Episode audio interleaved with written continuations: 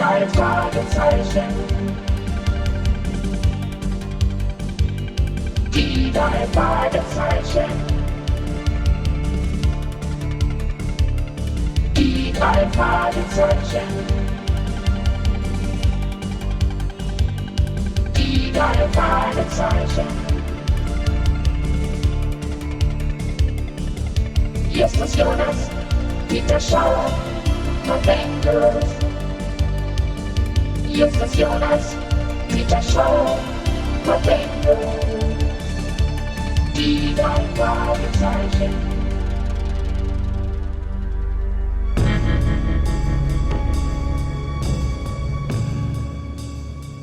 Justus und Bob saßen in der Zentrale ihres Detektivbüros und brüteten schon seit Stunden über einem Skript, das als Grundlage für einen Videofilm dienen sollte. Es war eine Arbeit für die Film AG ihrer Schule. Ihr Dozent, ein ehemaliger Regisseur aus Hollywood, hatte mehrere Themen vorgeschlagen. Und die drei Fragezeichen hatten sich sofort für die Jagd nach dem dunklen Geheimnis entschieden.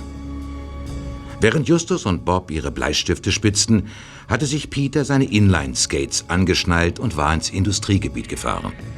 Dort stand eine verlassene Lagerhalle, die sich als Drehort für ihren Film ideal eignete. Peter musste sie jetzt mit den Blicken des Kameramanns prüfen und einige Probeaufnahmen machen. Allerdings sollte das Ganze nicht viel länger als eine Stunde dauern. Bob und Justus wurden unruhig.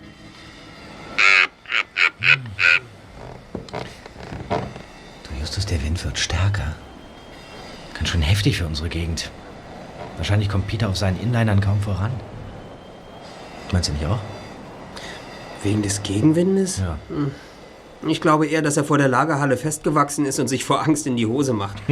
Peter alleine in der Gruselfabrik. Wäre das nicht ein guter Titel für den Film? Peter! Ah, da bist du. Mann, bin ich froh, euch wiederzusehen. Ja, wir auch. Ihr, ihr glaubt nicht, was ich eben erlebt habe. Ja, du bist im Lagerhaus einem leibhaftigen Gespenst begegnet. Ne? Ein Mörder hat hier aufgelauert. Da war wirklich ein Mörder. Ja. Oder fast jedenfalls. Ja, und dann hast du ihn hoffentlich mit der Kamera aufgenommen. der, der, Mann könnte tatsächlich auf dem Video sein. Wie? Also am besten, ich erzähle euch alles von Anfang an. Ja, jetzt Wartet's beruhige weiter. dich doch erstmal. Moment, ich schließe die Kamera an den Fernseher an, dann Ja, ja, haben wir ein großes. Bild und können deinen Ausführungen besser folgen. Ja, So, das hätten wir. Film ab. Bin ich mal gespannt. so, äh, also das ist die Fabrikhalle. Ja? Was steht da hinten? Sieht aus wie ein Motorrad. Ja, scharfer Blick erst da. Mir ist die Maschine zunächst nicht weiter aufgefallen. Leider. Da, jetzt, jetzt fahre ich mit dem Sucher langsam auf das zerbrochene Fenster zu. Langsam ist gut, das Bild schaukelt ja ganz schön. Also so kannst du unmöglich unser Kameramann werden. Hör doch auf. Ja, da wird einem ja schon beim Zusehen schlecht. Das wackelt ja Wenn, furchtbar. wenn wir den Film drehen, habe ich schließlich keinen Inliner an. Hauptsache, eure Geschichte steht schon auf festen Beinen. So, und wann tritt der Mörder endlich auf? Abwarten. Jetzt kommt erstmal Bewegung. Ja, das sehe ich. Toller Effekt, Peter. Du hast die Kamera nach unten zwischen deine Beine gehalten und bist mit den Inlinern die Gänge entlang Da, gerollt. da. Jetzt, jetzt saust gleich etwas auf mich zu. Hat sich aber ganz schön hingefetzt. aber sag mal, was war denn das da für ein Teil, was dir da in die Quere gekommen Warte ist? einfach ab. Da, da liegt was auf dem Boden. Da, die Kamera zoomt näher. Eine Schatulle, ein, eine rotbraune Box, ein, ein, ein ja, wa, wa- was hat denn das da zu suchen? Äh, Hängt da nicht ein Zettel am Griff? Da. Unser Zweiter greift sich das Kästchen. Ja, ich, ich wollte es gleich öffnen. Ging aber nicht. Es war mit einem Nummernschloss gesichert. Vier kleine Rädchen. Daneben befinden sich, wie bei einem alten Koffer, zwei Klappschlösser, die man nur aufbekommt, wenn man die richtige Nummer eingestellt hat. Vielmehr die richtigen Zeichen, denn da waren so merkwürdige Symbole drauf. Und was stand auf dem Zettel, der da dran hing? Kurzer Text in einer fremden Sprache, konnte ich nicht lesen. Der Videotimer zeigt links im Bild die Uhrzeit an. 9.43 Uhr. Jetzt, ihr achtet auf die Tür im Hintergrund. Die, die bewegt sich. Die wird aufgeschoben. Ja? Jemand kommt. Das sind zwei Männer. 现那个盒子就在铁门后面。 Klingt wie Chinesisch. 等一等， 我的记录写在这张纸。 Die Kamera hat nur einen der Männer im Sucher. Nicht besonders groß. Schwarze Stoppelhaare, helles rundes Gesicht. Der andere? Nicht zu erkennen. 但是我们是 Hast du ihn gesehen, Zweiter? Nö. Warte. Jetzt. Bei den Beobachter. Da versteckt ein Junge, den schnappen wir. Ach, Peter schnappt sich die Kamera. Der Typ rennt auf ihn zu und... Ja, was denn jetzt? Der Bildschirm ist ja dunkel. Ja. So, hat dich der Kerl etwa... Nein, ich, ich muss an den Ausschalter gekommen sein. Peter. Und was war mit dir? Ihr habt es doch gesehen. Ja. Als der eine Typ mich erblickte, geriet ich in Panik. Ich, ich griff nach der Kamera und dann nichts wie ab durch die Mitte. Und was ist mit dem roten Kästchen? Das habe ich an mich genommen. Es waren mindestens zwei Personen anwesend, die irgendein Geschäft abwickeln wollten. Der Ort und die näheren Umstände sprechen nicht dafür, dass es sich hierbei um eine alltägliche Sache gehandelt hat. Peter, ich schätze mal, du bist mitten in eine Diebstahls- oder Erpressungsgeschichte reingeplatzt. Ja, schade, dass wir kein Chinesisch können. Aber vielleicht hilft uns ja der Inhalt des Kästchens weiter. Na, rück schon raus, Peter. Wo ist denn die Schatulle? Eins nach dem anderen. Es gibt noch einen viel eindeutigeren Beweis dafür, dass ich mitten in eine dunkle Sache hineingeraten bin. Hier, Nein. seht euch das an. Sag mal, das ist ja... Das ist ein Messer mit chinesischen Schriftzeichen. Ja. Das sieht ziemlich gefährlich aus. Damit hat der Kerl nach mir geworfen, nachdem ich mit dem Kästchen durchs Fenster geflohen bin. Was? Ja. Nach etwa 100 Metern habe ich mich umgedreht und, und auf einmal war der Messerwerfer verschwunden. Doch dann hörte ich plötzlich ein Motorrad näher kommen. Ich drehte mich um. Es war der Messerwerfer, richtig? Allerdings. Der Kerl steuerte eiskalt auf mich zu und wollte mich überfahren. Nein. Auf meinen Inline-Skatern, da, da, da gab ich Gas, als wäre der leibhaftige Teufel hinter mir her. Ja, warum hast du nicht einfach das Kästchen weggeschmissen? Das wollte er doch zurückhaben. In meiner Panik habe ich überhaupt nicht mehr daran gedacht. Moment. Ja, Justus Jonas von den drei Detektiven? Ich möchte Peter Shaw sprechen. Es ist dringend. Worum geht es denn, Mister? Um sein Leben. Peter ist leider unterwegs.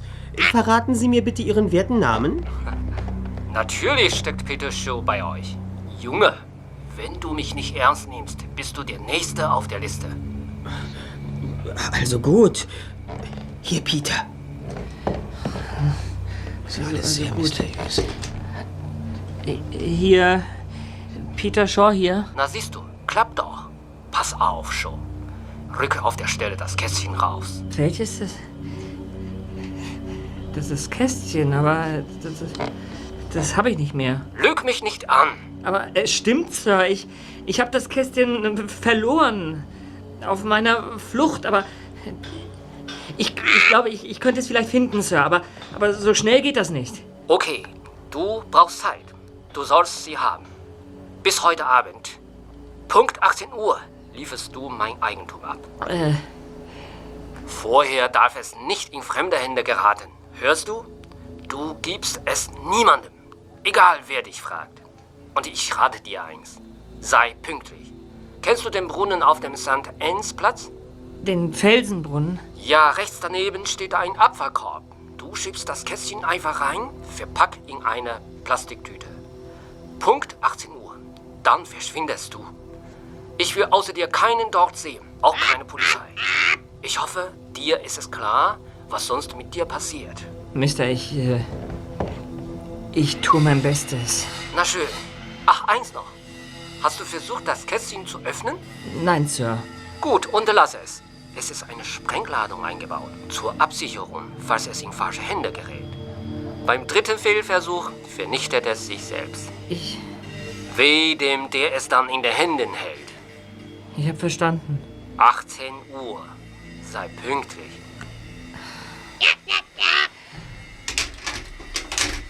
Das ist ja... Was. Was sagt er nun? Natürlich liefern wir das Päckchen nicht ab. Bitte. Jetzt ist es genau 11.33 Uhr. Wir haben bis 18 Uhr Zeit. Bis dahin versuchen wir den Fall zu lösen. Das kommt gar nicht in Frage. Warum denn nicht? Der Kerl blufft doch nur. Also ich schlage vor, wir liefern das Kästchen auf alle Fälle zum verlangten Zeitpunkt ab. Ja. Allerdings spricht wohl nichts dagegen, die Zeit bis dahin für ein paar vorsichtige Nachforschungen zu nutzen. Mich würde interessieren, wo das Objekt der Begierde überhaupt ist. Ähm. Ja, Wo denn? in der Mülltonne. Was? Du hast es in eine Mülltonne geworfen? Wo denn um alles in der Welt? Naja, auf meiner Flucht, da bin ich auf meinen Inline-Skates direkt bei Gilberts Autovermietung vorbeigerast. Gilberts Autovermietung, da, äh, wo Morten beschäftigt Ja, ist? genau da. Und ja, dann bin ich da auf den Hinterhof gebraust und habe das Kästchen in einen Abfallbehälter versteckt. Bitte? Ja, unter einem Müllsack. Man sieht es nicht gleich. Dann, dann, dann müssen wir sofort dahin. Sonst findet jemand anderes das Kästchen. Und dann möchte ich nicht in deiner Haut stecken.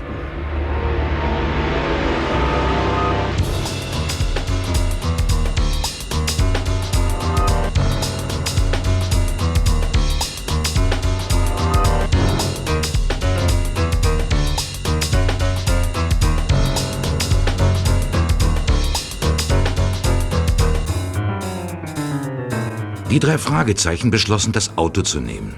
Das ging schneller. Und zum Fahrradfahren war es ohnehin zu windig. Justus packte die Videokamera ein. Er hatte vor, jemanden zu suchen, der ihm die Stelle mit den chinesischen Sprachfetzen übersetzen konnte. Als Bob seinen gelben VW Käfer auf dem Hof von Gilberts Autovermietung parkte, sprang Peter als Erster aus dem Wagen und eilte zielstrebig auf eine der Mülltonnen zu, die dicht gedrängt in einer verwinkelten Ecke standen.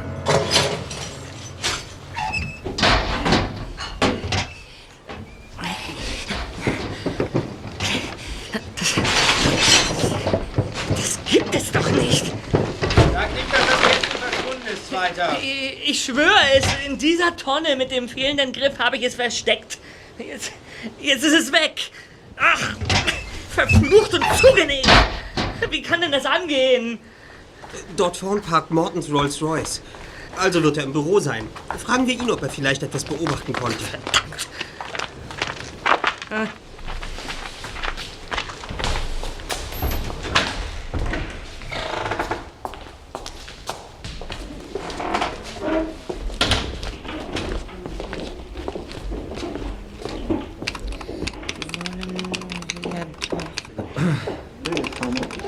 die drei Detektive. Hallo, Mrs. Wilbur. Hat euch der Mann inzwischen erreicht? Welcher Mann? Also nicht. Äh, Peter hatte doch sein Schlüsselbund verloren und der Mann hat es gefunden. Äh, ähm, mein Schlüsselbund. Äh, Vor einer halben Stunde kam er hier rein und gab eine genaue Personenbeschreibung von dir, Peter. Er fragte mich, ob ich dich vielleicht zufällig kenne. Naja, daraufhin habe ich ihm eure Telefonnummer gegeben. Hier, ähm, aus meiner Kundenkartei. Die stimmt doch noch, oder? Ja. ja. Äh, wie sah der Mann denn aus? Er hatte einen Anzug an. Ich, ich denke, er stammt aus China oder Korea. Ich hoffe, nicht geahnt hätte, dass ihr es so genau wissen wollt. Hätte ich ihn mir natürlich genauer angeschaut. Stimmt denn etwas nicht? Doch, doch, vielen Dank. Inzwischen hat sich alles geklärt. Peter hat das Schlüsselbund vermutlich verloren, als er heute Vormittag zu Ihnen auf den Hof geskatet kam. Aber warum habt ihr den Schlüssel in der Mülltonne gesucht? Äh, Ähm, tja. Sie haben uns also gesehen. Haben Sie denn vor uns noch andere Leute bei den Mülltonnen beobachtet? Ich habe niemanden beobachtet. Aber schaut doch mal nach hinten und fragt Morten, wenn euch das so sehr interessiert. Er sitzt in der Küche und trinkt Kaffee. Ja, das werden wir gerne tun. Kommt, Kollegen.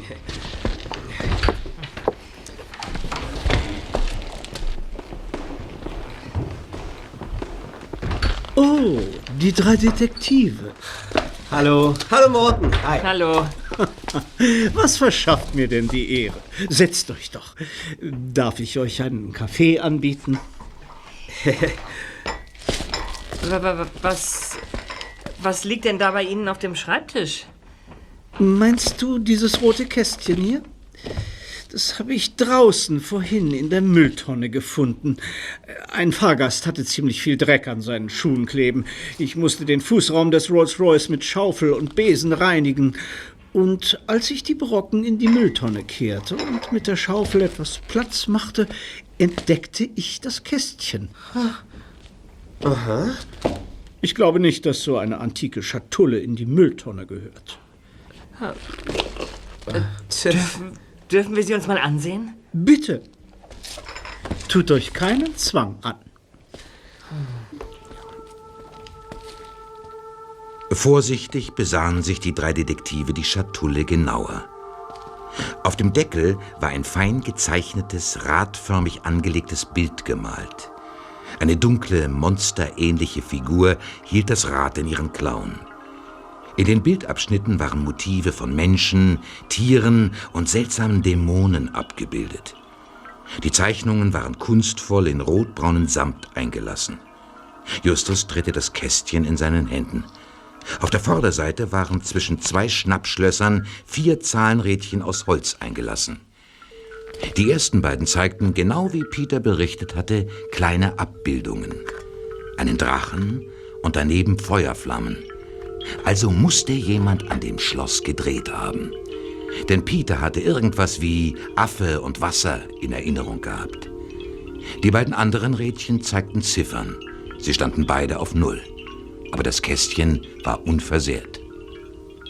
Morten, haben Sie versucht, das Kästchen zu öffnen? Ja, ich wollte natürlich wissen, ob in dem Kästchen etwas enthalten ist, was mir geholfen hätte, den Besitzer ausfindig zu machen. Denn ich kann mir nicht vorstellen, dass man so eine wertvolle Schatulle einfach wegwirft. Ich habe spaßeshalber den Drachen und passend dazu das Feuer gewählt und die Ziffern auf Null gedreht. Aha, aber es hat nicht geklappt. Ähm, haben Sie es danach mit anderen Kombinationen versucht? Das habe ich tunlichst unterlassen.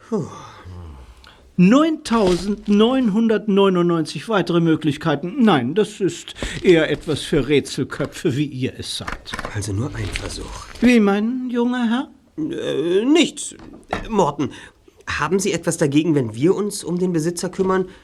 Das ist ein Auftrag für die drei Fragezeichen. Nicht das geringste. Wenn jemand diese Nuss knackt, dann die drei Detektive. Ich lege das Kästchen gern in eure Hände.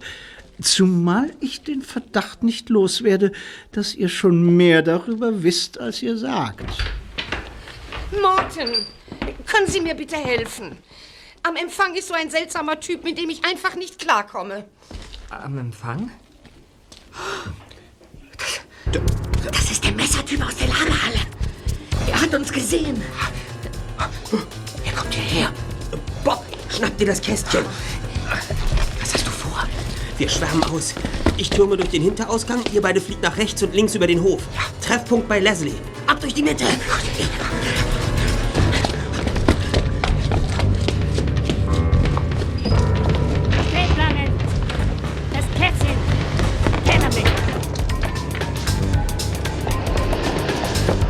Der erste Detektiv war gerade aus dem Hinterausgang des Gebäudes gestürmt. Da hörte er, wie das harte Klacken der metallbeschlagenen Schuhe des Messerwerfers näher kam. Plötzlich glaubte Justus noch andere, weicher klingende Schritte zu hören. War da noch jemand, der ihn verfolgte? Der erste Detektiv rannte wie von Sinnen. Eine Straße hinauf, die andere hinunter. Doch als er sich kurz vor dem Nebeneingang des Kaufhauses noch einmal umdrehte, war von dem Messerwerfer plötzlich nichts mehr zu sehen. Noch bevor sich der erste Detektiv darüber wundern konnte, entdeckte er einen anderen Mann, der auf ihn zugerannt kam. Er trug ein seltsames, rötlich-braunes Gewand. Das war nie und nimmer der Messerwerfer. Aber wer war es dann? In diesem Moment stolperte Justus und fiel zu Boden. Mit einem Satz stand der Fremde vor ihm. Wer sind Sie? Taisuchi, Und was wollen Sie von mir? du bist der Räuber der Kästchens. Nein, Mister. Das stimmt nicht. Los, steh auf! Steh auf! Komm erst mal zur Seite. Eh, es- ich habe kein Kästchen bei mir. Du redest nur, wenn du gefragt wirst. Waren Sie das, der den Messerwerfer aufgehalten hat? Das geht dich nicht an. Und haben Sie uns vorhin in der Zentrale angerufen? Euch? Nein. Was haben Sie mit mir vor? Ich stelle die Frage. Am besten kommst du mit. Nur wenn Sie mich loslassen. Okay. Aber wage es nicht abschauen. Das würde ich schlecht bekommen. Verstanden.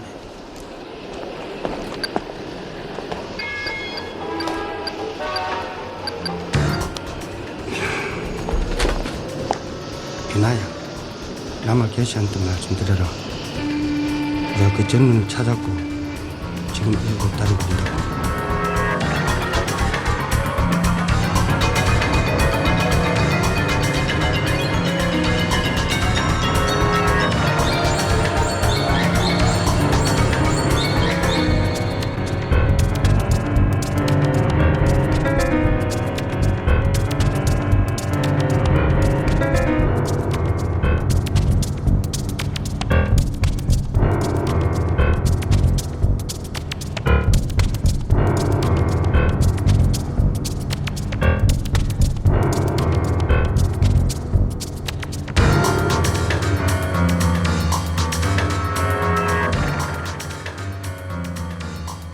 Minuten erreichten sie den St. Anne's Platz. Justus zog nachdenklich an seiner Unterlippe. Hier stand der Felsenbrunnen, an dem sie das Kästchen abliefern sollten.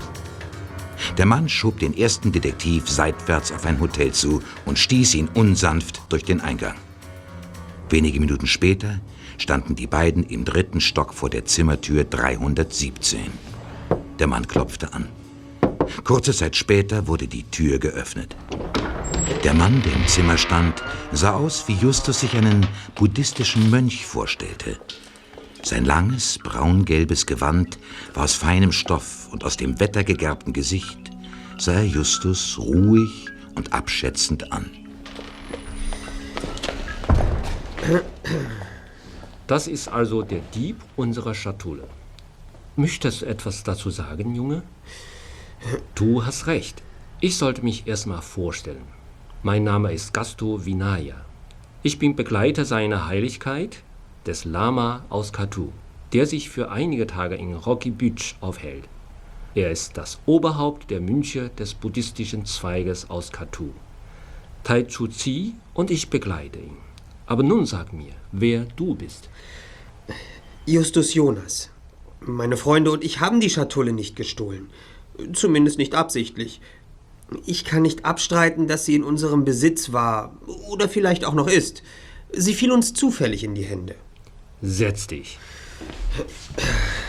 Ich möchte es von vornherein sagen. Für euch ist der Inhalt vollkommen bedeutungslos. Doch für uns stellt er etwas sehr Großes dar. Wir müssen die Schatulle bekommen, noch heute Abend. Sie gehört also Ihnen? Sie ist Eigentum des Lama und ihr habt euren Anteil daran, dass sie ihm entwendet wurde. Wenn Sie mich wieder laufen lassen, werde ich alles tun, damit die Sache aufgeklärt wird. Lass mich darüber nachdenken. 我们不能让他跑了，风险太大。应该让小家伙有机会改正错误。他会把盒子给我带回来的，我完全相信。Du musst Tai Zu Chi entschuldigen. Vielleicht war er etwas grob zu dir. Aber seine Heiligkeit, unser Lama und religiöses Oberhaupt, wird bedroht. Wir verhalten uns daher sehr vorsichtig. Tai Chu Chi ist absolut vertrauenswürdig. Er ist unser bester Mann und er ist ein guter Mönch. Deswegen hat ihn der Lama zu sich geholt. Aber nun erzähl mir bitte die ganze Geschichte. Wie seid ihr an die Schatulle gekommen? Und vor allem, wo befindet sie sich? Justus berichtete, wie Peter die Schatulle in der Fabrikhalle gefunden hatte und sie seitdem von einem Mann mit Messern verfolgt wurden. Bei dieser Passage nickte Vinaya Tai bedeutungsvoll zu. Also Chuck, der Agent. Diese alte Fabrikhalle war ganz bestimmt nicht der beabsichtigte Aufbewahrungsort für so eine wertvolle Sache. Die Box muss also schon vorher gestohlen worden sein. Deine Annahme ist richtig. Die Schatulle wurde bereits vorher entwendet. Hier im Hotel. Dort auf dem Altar lag das Kästchen. Es wartete auf seine große Stunde. Ab dann passiert das Unfassbare. Tai war in der Stadt unterwegs und überprüfte einige Örtlichkeit auf ihre Sicherheit hin. Ich hielt Wache. Der Lama bewohnt das Nebenzimmer. Seine Heiligkeit meditiert dort, wie er es jeden Morgen tut. Nach der langen zweistündigen Meditation trinkt er regelmäßig eine Flasche klares Wasser. Ich bestellte sie. Der Kellner kam und brachte das Wasser. Ich grüßte den Mann freundlich, beachtete ihn aber nicht weiter und nahm ihm das Wasser ab. Dann wandte ich mich um und öffnete die Flasche. Ich trank einen Schluck. Du musst wissen, aus Sicherheitsgründen probieren Tai und ich jedes Getränk, das der Lama bekommen soll. Wir kosten es vor. Schon einmal wollte man den Lama vergiften. Der Kellner zog sich zurück. Soweit war alles in Ordnung. Dann, nach vielleicht zwei, drei Minuten, klopfte es erneut. Ich öffnete und dort stand ein Kellner mit Tablett und eine Flasche Wasser. Aha, ich verstehe. Der erste Kellner war falsch. Er hat sich dazwischen gemogelt, bevor der richtige Kellner kam. Er hat damit gerechnet, dass sie ihn nicht weiter beachten würden. Als sie sich abwandten, hat er die Schatulle schnell unter seine Jacke gesteckt und ist verschwunden. Ein ganz einfacher Trick. Sehr wirkungsvoll, wenn auch nicht ohne Risiko. Der Täter hatte nur wenig Zeit, bis der echte Kellner anklopfte, und er musste seine Nerven gut im Griff haben. Man muss ja vor dir in Acht nehmen. So schnell denkst du mit. Ach, ähm, Mr. Vinaya, Sie erwähnten eben einen gewissen Chuck. Könnte er der verkleidete Kellner gewesen sein? Chuck ist ein Mann mit tausend Gesichtern. Aber da ich ihn noch nie von Angesicht zu Angesicht gesehen habe, hätte er nicht einmal eine Tarnung gebraucht. Plötzlich spürte Justus, wie sich die Atmosphäre im Raum veränderte. Eine Spannung, aber keine unangenehme, erfüllte die Luft. Justus drehte sich um und sah, dass die Verbindungstür zum Nebenraum offen stand. Er blickte in das ruhige Gesicht des Lama. Ist das der Junge? Ja, Mr. Sir. Eure Heiligkeit. Komm herein. Ich möchte dich um etwas bitten. Soll ich nicht lieber mitgehen? Wir kennen den Jungen nicht. Das ist nicht notwendig. Komm, Junge. Draußen verfinstert sich der Himmel. Ich dachte, in Kalifornien scheint immer die Sonne. Das mit der Sonne ist ein Klischee. Genauso wie es ein Klischee ist, dass alle buddhistischen Mönche friedlich sind. Hm, Du sprichst von Tai. Er schützt mich. Manchmal muss man sich wehren. Schon in Katu hatte ich eine Vision. Aus dem Himmel zuckten Blitze. Ein Geheimnis wurde gestohlen. Es hieß, ich würde einen Verlust erleiden und eine bittere Wahrheit erfahren. Ich reiste hierher und wusste, unsere Religion ist in großer Gefahr.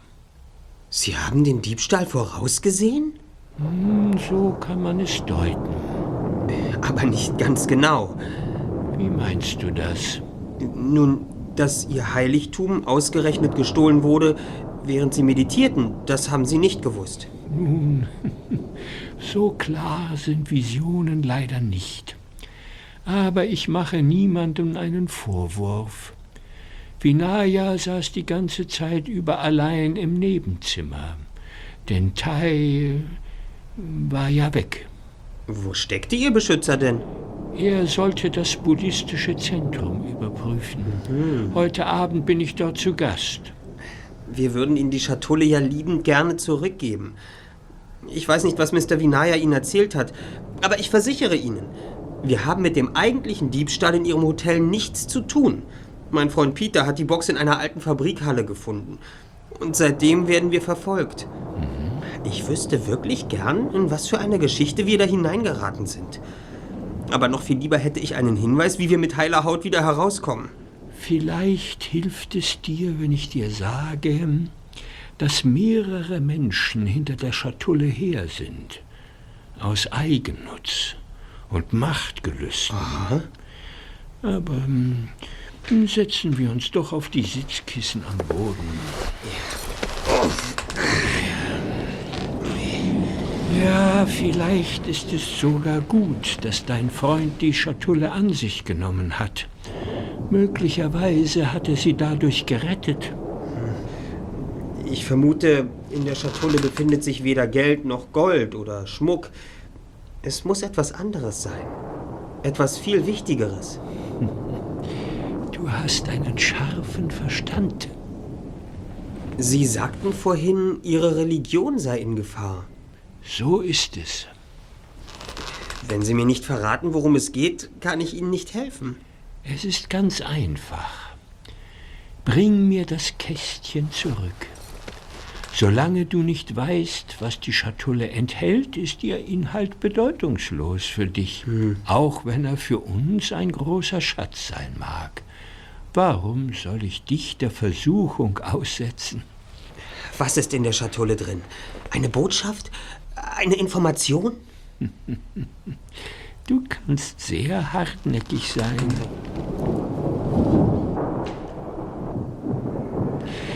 Ich möchte dir etwas vortragen. Ein Gedicht. Höre. Was geboren wird, muss sterben. Was du gesammelt hast, ist schon verstreut und angehäuftes schnell verbraucht. Was mühsam errichtet, wird zusammenstürzen. Und was du aufziehst, wird wieder erniedrigt. Es äh, ist ein Wort von Buddha. Lama Sungaya, mein großer Lehrer und bis zu seinem Tod das Oberhaupt des Kartuschen-Buddhismus, hat es mir anlässlich meiner Einweihungszeremonie geschenkt. Das ist lange her. Inwiefern geschenkt? Diese Einweihung ist ein sehr bedeutendes Fest. Es werden viele Zeremonien abgehalten. So schrieb mir jeder meiner Lehrer ein Wort auf ein Blatt Papier. Diese Zettel waren nur für meine Augen bestimmt und sollten mich bei meiner neuen Aufgabe begleiten. Ich las sie und warf sie anschließend in das große Feuer, das zu der Feier angezündet worden war. So ist die Zeremonie zumindest bei uns in Katu. Das Gedicht sagt, dass alles vergeht. So kann man es deuten. Ja. Aber es sagt auch, dass sich alles verändert und wiederkehrt. Du kannst es ebenso umgekehrt verstehen. Aber wir sind hier nicht in einem buddhistischen Lehrgespräch. Ich denke, du willst zu deinen Freunden zurück. Ich möchte den Dingen ihren Lauf lassen. Entscheide alles so, wie du es für richtig hältst. Ich bitte dich nur um eines. Ihr dürft die Schatulle nicht öffnen. Nicht allein wegen des Geheimnisses. Lama Sungaya hat sie. Sie stammt von Lama Sungaya, dem verstorbenen Oberhaupt? Sagte ich das nicht? Sungaya hat sie mir kurz vor seinem Tod geschickt. Aber ich habe Sie unterbrochen, Eure Heiligkeit. Sie wollten mich bestimmt darüber informieren, dass die Schatulle gesichert ist. Man hat uns bereits gewarnt. Beim dritten Fehlversuch zerstört sich das Kästchen selbst. Ein Schutzmechanismus, ja, damit kein Unheil geschieht. Wurde denn schon versucht, das Kästchen zu öffnen? Zumindest einmal wurde der Code zu diesem Zweck verstellt. Vielleicht hat es inzwischen noch jemand probiert. Dann muss die Kombination beim dritten Mal stimmen. Und ich hoffe, dass ich es bin, der den entscheidenden Versuch unternehmen darf. Können Sie mir wenigstens sagen, wann Sie das Kästchen benötigen? In dem Moment, in dem die Sonne untergeht. Heute. Ja. Ich denke, du solltest jetzt gehen. Ja. Sie haben mir noch nicht alles verraten. Ich habe dir mehr gesagt, als du zu wissen glaubst.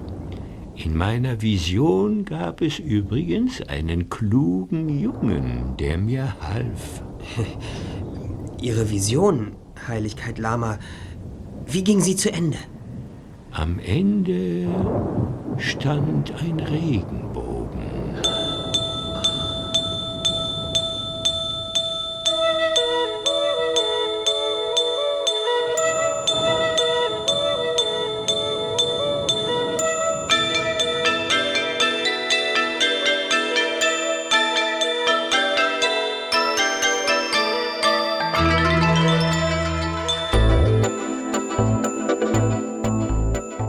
Der erste Detektiv verabschiedete sich auch von den anderen Mönchen, dann verließ er das Hotelapartment. Nun musste er Peter und Bob möglichst schnell wieder treffen. Leslie Dimple war eine Buchhändlerin bei Booksmith. Justus war auf Leslie gekommen, weil er annahm, dass ihre Detektivzentrale beobachtet wurde. Und in der Buchhandlung würden sie weitere Hinweise zu dem rätselhaften Fall bekommen. Denn Booksmith mit seinen Büchern war eine wahre Fundgrube für neugierige Menschen. Als der erste Detektiv den Buchladen betrat, steckte Leslie ihren braun gelockten Kopf durch eine Schiebetür und winkte Justus zu sich heran. Just, Peter und Bob warten im Lager auf dich. Hier durch, hier entlang. Spitze, Leslie.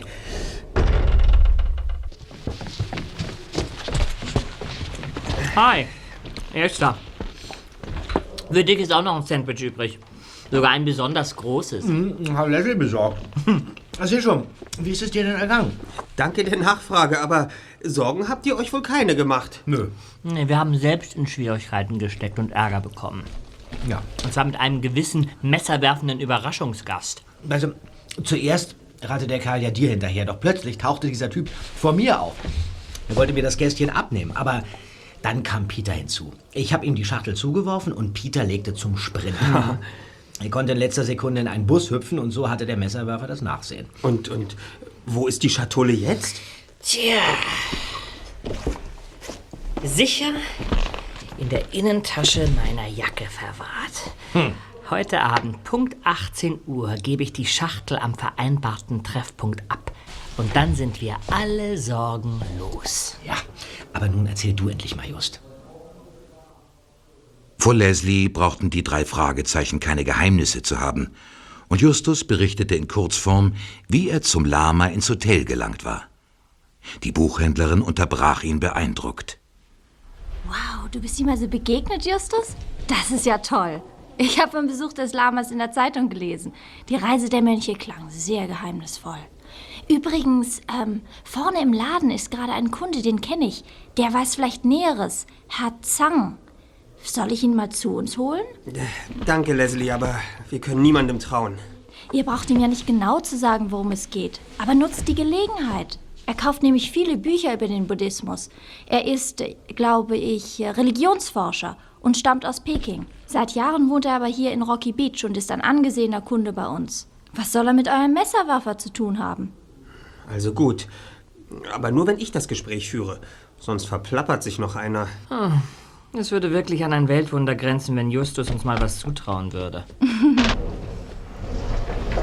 Leslie verschwand im Laden. Eine Minute später betrat Mr. Zhang den Lagerraum. Er war ein vornehm gekleideter, etwa 50-jähriger Herr. Zögernd schaute er sich um. Mr. Zhang, die sind. Äh Ah, das sind also Ihre Freunde, die sich für den Buddhismus interessieren, Leslie? Ja, Mr. Zhang, wir sind Freunde von Leslie. Das ist Peter. Hallo, Tag. Bob und Hallo. ich bin Justus. Kommen Sie, Mr. Zhang. Setzen Sie sich doch. Gern. Mr. Zhang, wir nehmen in der Schule gerade den Buddhismus durch und Leslie erzählte uns, dass zurzeit ein großer Lama in Rocky Beach weilt. Ja, es handelt sich um Lama Geshe, einen großen Religionsführer aus Katu. Mir wurde einmal die Ehre zuteil, länger mit ihm zu sprechen. Aber wenn es deine Absicht ist, ihn zu treffen, um ihn äh, für deine Schularbeiten aus erster Hand zu befragen, ja, so muss ich dich enttäuschen. Er empfängt niemanden. Warum? Nun, in erster Linie wohl aus Vorsicht. Ein paar Verschwörer sind dem Lama nicht sehr wohlgesonnen. Mit Unterstützung aus dem Ausland wollen sie ihn entmachten und das religiöse System in Katu stürzen. Aha. Ähnlich wie im Nachbarland Tibet. Mit der religiösen Führung ist nämlich auch die Regierung des Landes verbunden. Dann ist das Leben des Lama in Gefahr? Natürlich. Ach. Im Augenblick ist der Lama an einem sehr heiklen Punkt angelangt. Alle Macht ruht auf ihm. Das kann sich in wenigen Stunden allerdings ändern. Hm. Mir sagt das alles nichts. Erst hat er die Macht, dann wieder nicht. Der Lama hält sich in Rocky Beach auf, um in gewisser Weise eine Nachfolge zu regeln. Was? Seine Nachfolge? Ist er denn krank? Nicht seine Nachfolge. Ach. Eine Nachfolge. Vor wenigen Wochen ist das eigentliche Oberhaupt der Buddhisten aus Katu verstorben. Der große Lama Sungaya. Nach seinem Tod ging die Macht vorübergehend auf Lama Geshe über. Er hat nun das Sagen in den Klöstern und in dem Land Katu. Hm. Am besten du stellst es dir vor wie eine Übergangsregierung. Doch auch Lama Geshe ist sehr alt. Wenn nicht bald die Wiedergeburt des Sungaya gefunden wird, ist die Existenz des Buddhismus in Katu bedroht. Die Wiedergeburt? Mhm. Im Buddhismus glaubt man an die Wiedergeburt der Lebewesen. Aha. Du stirbst, aber deine Seele wird in einem anderen Körper wiedergeboren. So lange, bis du auf dem Weg der Weisheit an das Ziel gekommen bist.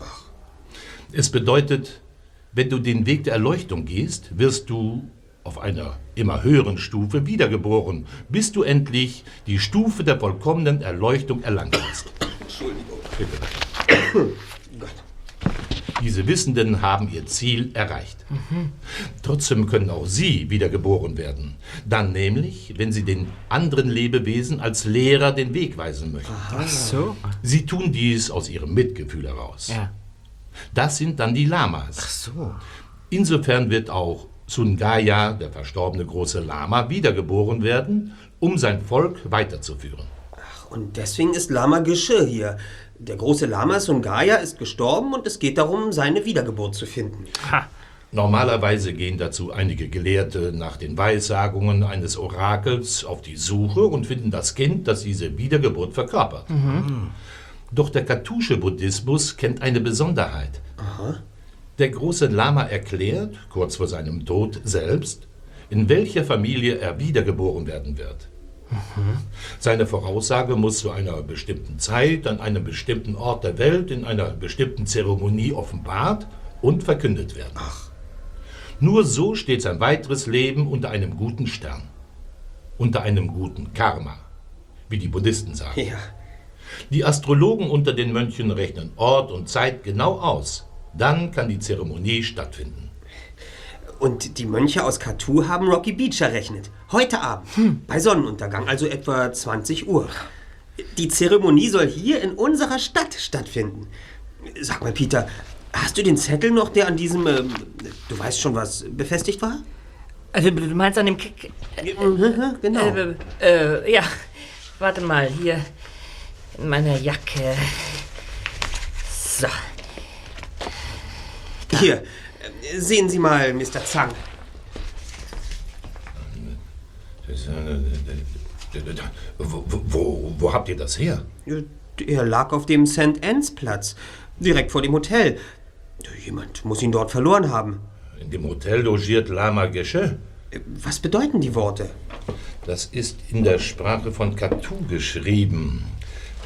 Was geboren wird, wird sterben, was man zusammensucht, wird verstreut, was man anhäuft, wird verbraucht, was mühsam errichtet wird, wird in sich zusammenstürzen, was man groß sieht, wird erniedrigt.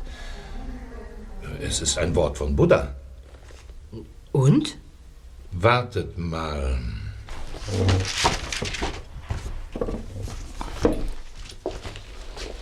In diesem Buch hier, das ich mir gerade ausgesucht habe, findet ihr ein Kapitel über die verschiedenen buddhistischen Strömungen. Und hier wird die für Katu gültige alte Zeitrechnung erklärt. Seht euch auch dieses Foto hier an. Der große Lama Sungaya als Kind, kurz nachdem er von einem hochrangigen Mönch als legitime Wiedergeburt gefunden wurde. Das ist noch was. Ja, oder hier. Ja?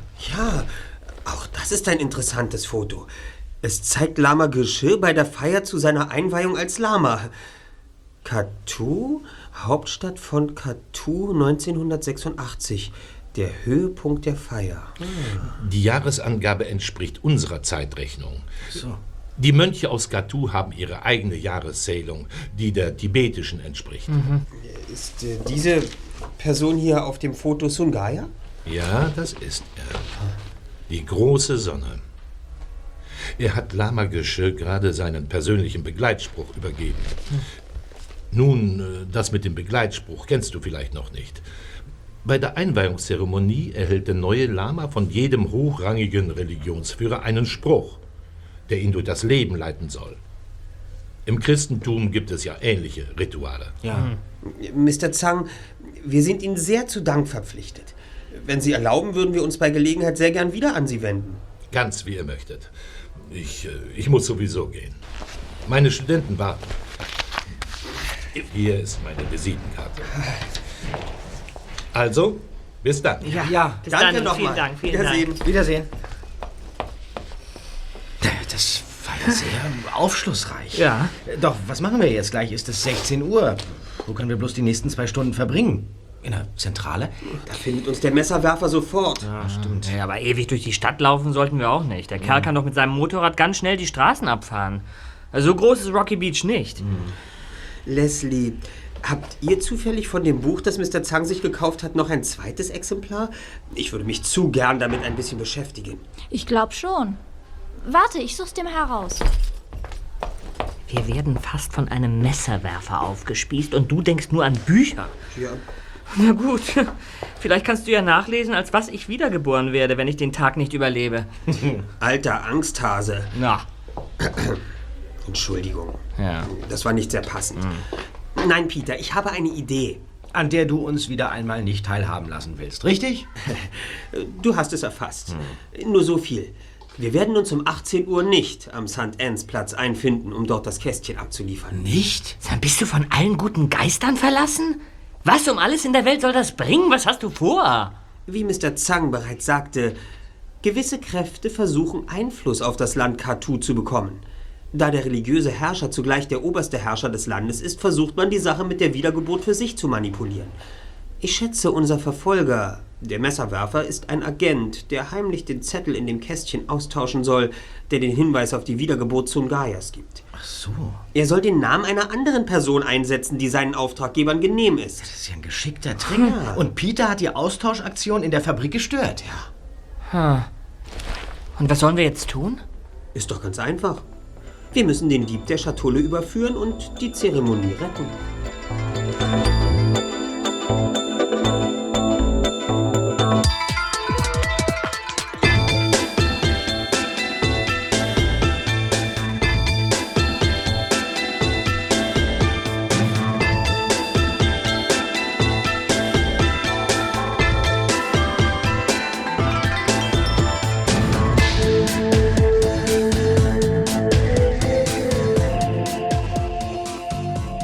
Für die drei Detektive war es nicht sonderlich schwierig, den Ort ausfindig zu machen, an dem die Feierlichkeit stattfinden sollte.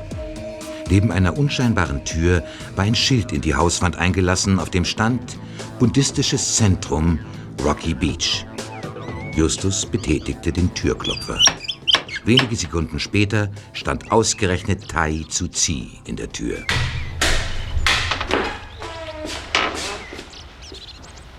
Was wollt ihr denn hier? Wir müssen Lama Geschirr sprechen. Es wäre ein großer Fehler, wenn Sie uns nicht vorlassen. Lama Geschu bereitet die Zeremonie vor. Es ist kurz vor halb acht. In einer halben Stunde ist es soweit. Ich frage mich nur, wie die Zeremonie zur Ausrufung der Wiedergeburt von Sungaya stattfinden soll. Schließlich fehlt der Hinweis, wo die Wiedergeburt überhaupt zu finden ist. Glauben Sie an Wunder? Tja, ich. Sie können uns also ruhig hineinlassen. Wir stören nicht. Und unsere Botschaft ist wichtig. Dann pratet sie mir. Wir sprechen nur mit dem Lama. Also gut. Aber ohne die Videokamera deines Freundes da. Ich, ich schalte sie aus. Ich bin übrigens Peter Shaw. Äh, Bob Andrews. Schön, tritt ein.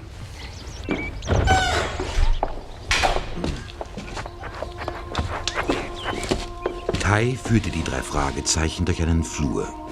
An den Wänden hingen Bilder berühmter buddhistischer Führer, doch die Jungen beachteten sie nicht. Nach kurzer Zeit erreichten sie eine Tür. Tai befahl ihnen, davor zu warten und verschwand. Jetzt hatte Justus Zeit, das Gemälde zu betrachten, das neben dem Eingang angebracht war. Es war genauso ein Bild, wie es auch das Kästchen verzierte, nur sehr viel größer. Eine Art hölzernes Rad, dessen Speichen das Gemälde in sechs Abschnitte unterteilten.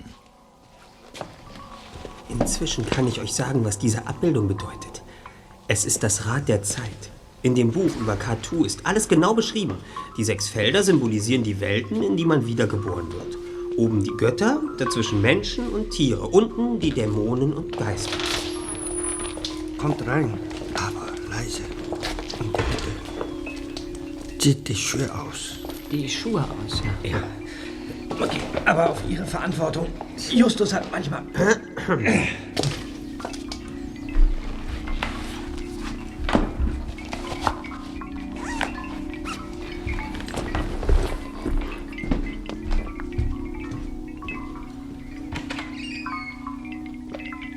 Die Detektive betraten eine schwach erleuchtete Halle.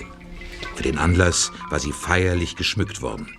Ganz vorne stand eine riesige Buddha-Figur. Auf dem rot gefliesten Boden saßen die Mitglieder des buddhistischen Zentrums von Rocky Beach. Man spürte förmlich, wie gedrückt die Atmosphäre war. Erstaunt nahm Justus wahr, dass auch Mr. Zhang zu den Gästen gehörte. Der Lama saß am Kopfende der Halle und war umgeben von einigen Reliquien. Vielleicht lag es auch am Licht, aber Justus meinte ihn vorher nicht so alt und gebeugt gesehen zu haben. Vinaya, der Berater, wollte aufstehen, doch der Lama hielt ihn zurück und ergriff das Wort. Justus, ich begrüße dich und auch deine Freunde Bob und besonders Peter. Das Kästchen ist noch immer verschwunden und die Zeremonie kann nicht stattfinden. Doch noch sind ein paar Minuten Zeit und ich hoffe bis zuletzt auf ein Wunder. Manchmal geht es auch einfacher. Hier ist die Schatulle. Ich äh, bitte um Ruhe. Meine Vision hat mich also nicht getäuscht. Es hieß, ein Junge würde mir zu Hilfe kommen. Du hast das Kästchen. Ich hoffe nur, es war zwischendurch nicht in falschen Händen. Alle Träger der Schatulle sind absolut vertrauenswürdig. Aber zunächst möchten wir Ihnen allen zeigen, wie wir überhaupt an das Kästchen gekommen sind. Peter hatte in der Lagerhalle eine Videokamera dabei. Wäre es Ihnen möglich, einen Fernseher zu besorgen? Das lässt sich bestimmt einrichten. Auf einen Wink des Lama hin verließ ein Mann den Raum und kehrte kurze Zeit später mit einem Fernseher zurück.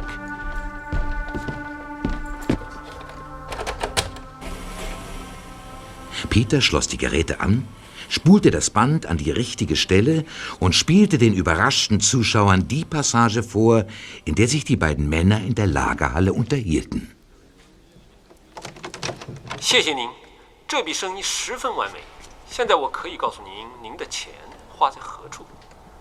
Ich kann das für diejenigen, die nicht Chinesisch sprechen, übersetzen. Jetzt streiten sie beide. Hm. Chuck will sich nicht an die Absprache halten. Chuck sagt, er habe doch jetzt das Geld und solle Ruhe geben.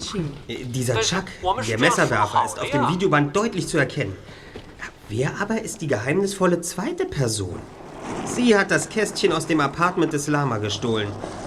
Leider wird sie auf unserer Videoaufnahme nicht sichtbar, aber äh, kümmern wir uns später um die Frage. Vielleicht sollten wir das Kästchen erst einmal öffnen. Äh, Eure Heiligkeit, nun liegt es an Ihnen. Äh, Oder sollte ich besser vorschlagen, dass es einer Ihrer Mitarbeiter tut? Das Kästchen ist nicht ungefährlich. Ich kenne den Code. Ich bin absolut sicher. Sie sollten es nicht darauf ankommen lassen, Eure Heiligkeit. Hm, Gut, wenn du meinst, sicher ist sicher. Nun ja, Wem gebe ich das Kästchen? Mir! Ich würde mich auch zur Verfügung stellen. Lassen Sie mich es tun. Vinaya? Ich bin schließlich Ihr Stellvertreter. Also gut. Hier, nehmen Sie das Kästchen. Es wird nichts passieren. Der Code ist klar. Es ist das Datum. Ihrer Einweihung als Lama. Und zwar in tibetischer Zeitrechnung. Im Jahre 1986 nach unserer Zeitrechnung endete der 16. Zyklus mit dem Tigerfeuerjahr, wie man in Katu sagt. So ist es, Justus. Tiger, drei, acht, sieben, fünf, sechs, sechs. Sechs, sechs. Jetzt, Kollegen, schnappt euch Vinaya! Oh!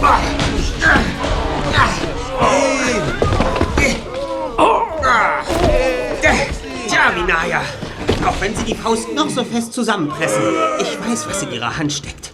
Es ist ein Zettel mit einem Namen. Mit dem Namen der Familie, in der Sungaya wiedergeboren wird. Leider ein gefälschter Zettel. Sie wollten ihn unbemerkt in das Kästchen schmuggeln. Stimmt das, Vinaya? Vinaya ist die geheimnisvolle zweite Person, die auf dem Videoband nicht zu erkennen ist. Äh, Lama Geshe, ich hatte ganz vergessen zu fragen, wann Sie heute Morgen meditiert haben. Ich nehme an, etwa zwischen 9 und 11 Uhr? Du hast die Antwort bereits gegeben. Einen großen Fehler haben Sie gemacht, Vinaya.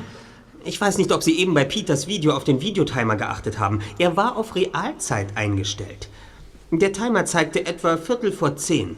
Doch um diese Uhrzeit war nach Ihren Angaben, Vinaya, das Kästchen noch gar nicht gestohlen. Sie gaben an, Lama Geshe kurz vor Beendigung seiner Meditation alarmiert zu haben. Also frühestens um Viertel vor elf. Dann nämlich, als sie von ihrem kleinen Ausflug zurück waren. Denn das war ihr Plan, Vinaya. Sie schickten Tai auf eine mehrstündige Kontrolltour durch die Räumlichkeiten des buddhistischen Zentrums. Sie wussten, dass Lama Geshu wegen seiner Meditation für zwei Stunden nicht aus seinem Zimmer kommen würde. Kurz nach neun schnappten sie sich das Kästchen und verließen heimlich das Zimmer, um sich in der alten Lagerhalle mit Chuck zu treffen. Dort sollte Chuck mit irgendwelchen Geheimdienstgeräten das Kästchen öffnen. Allerdings spekulierten sie darauf, dass es Chuck nur darauf ankäme, den richtigen Namen zu entfernen. Und sie wollten ihre eigene Familie ins Spiel bringen.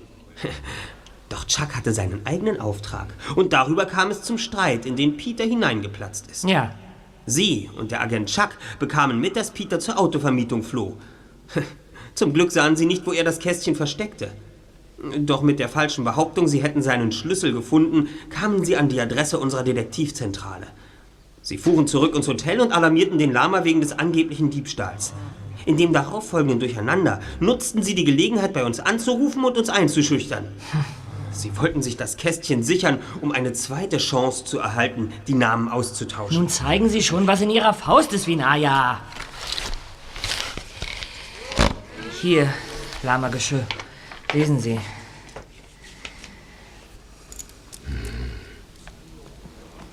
Hm.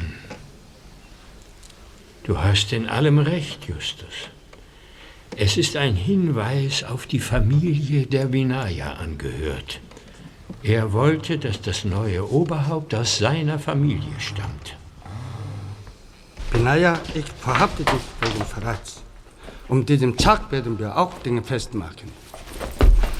So hat sich meine Vision also doch bewahrheitet.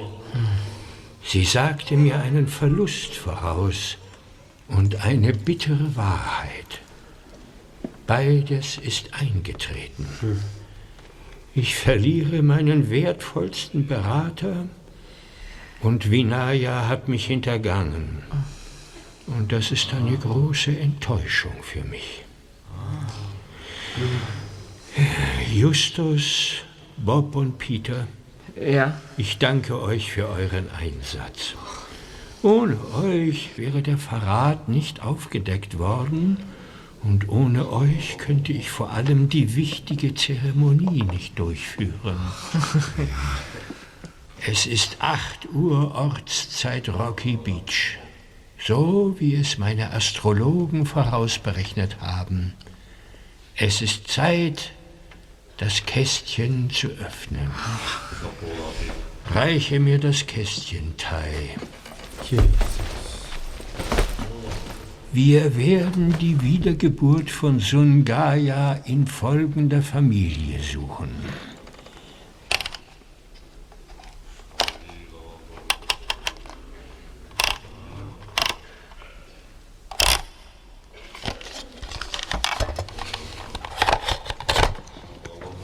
Was ist das? Die drei Detektive. Drei Fragezeichen. Wir übernehmen jeden Fall. Erster Detektiv Justus Jonas, zweiter Detektiv Peter Shaw, Ja. Recherchen und Archiv Bob Andrews. Ja, Was hat das zu bedeuten? Wie kommt die Visitenkarte in das Kästchen? Können Sie mir den kleinen Scherz verzeihen, Eure Heiligkeit? Sie selbst haben mir den Hinweis gegeben, der mich in die Lage versetzte, den Code zu knacken. Denn Sie zitierten das Wort Buddhas, das Ihnen Sungaya zu Ihrer Einweihungszeremonie gewidmet hat. Bis dahin waren Sie der einzige Mensch, der die Widmung kannte. Und genau diese Worte Buddhas standen auf dem Zettel, der an dem Kästchen hing. Somit wussten Sie, der Zahlencode des Kästchens war eingestellt auf das Jahr Ihrer Einweihungszeremonie. Ich würde sagen, eine perfekte Sicherheitsvorkehrung. Jeder Fremde hätte auf ein Datum aus dem Leben von Buddha getippt. Als ich sie besuchte, weihten sie mich in das Geheimnis der Widmung ein. Sie taten das bestimmt nicht ohne Absicht. Meine Vision zeigte mir, dass ich Hilfe von einem intelligenten Jungen bekommen würde. Das war eine Prüfung. Und du hast sie bestanden. Justus. Naja, so wurde ich zu ihrem einzigen Mitwisser und konnte auf die richtige Zahlenkombination schließen. Um tatsächlich auf diesen Zusammenhang zu kommen, war es allerdings notwendig, dass mir Mr. Zhang den Zettel übersetzte, was er freundlicherweise tat. Hier ist der richtige Zettel, der in dem Kästchen enthalten war.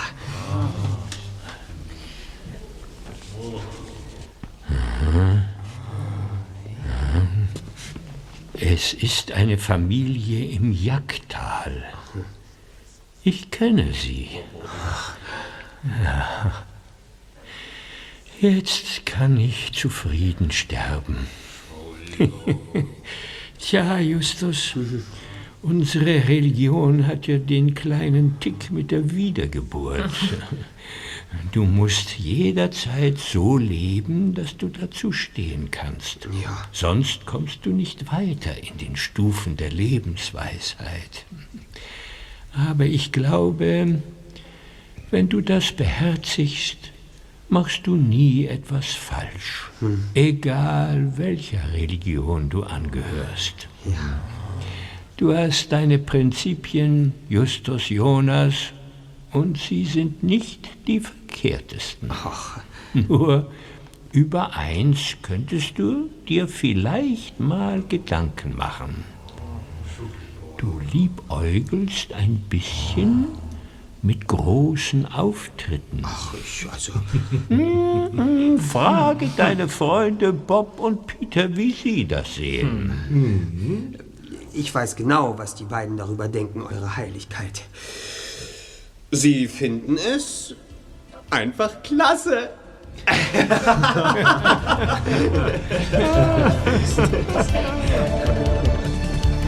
Die drei Fragezeichen.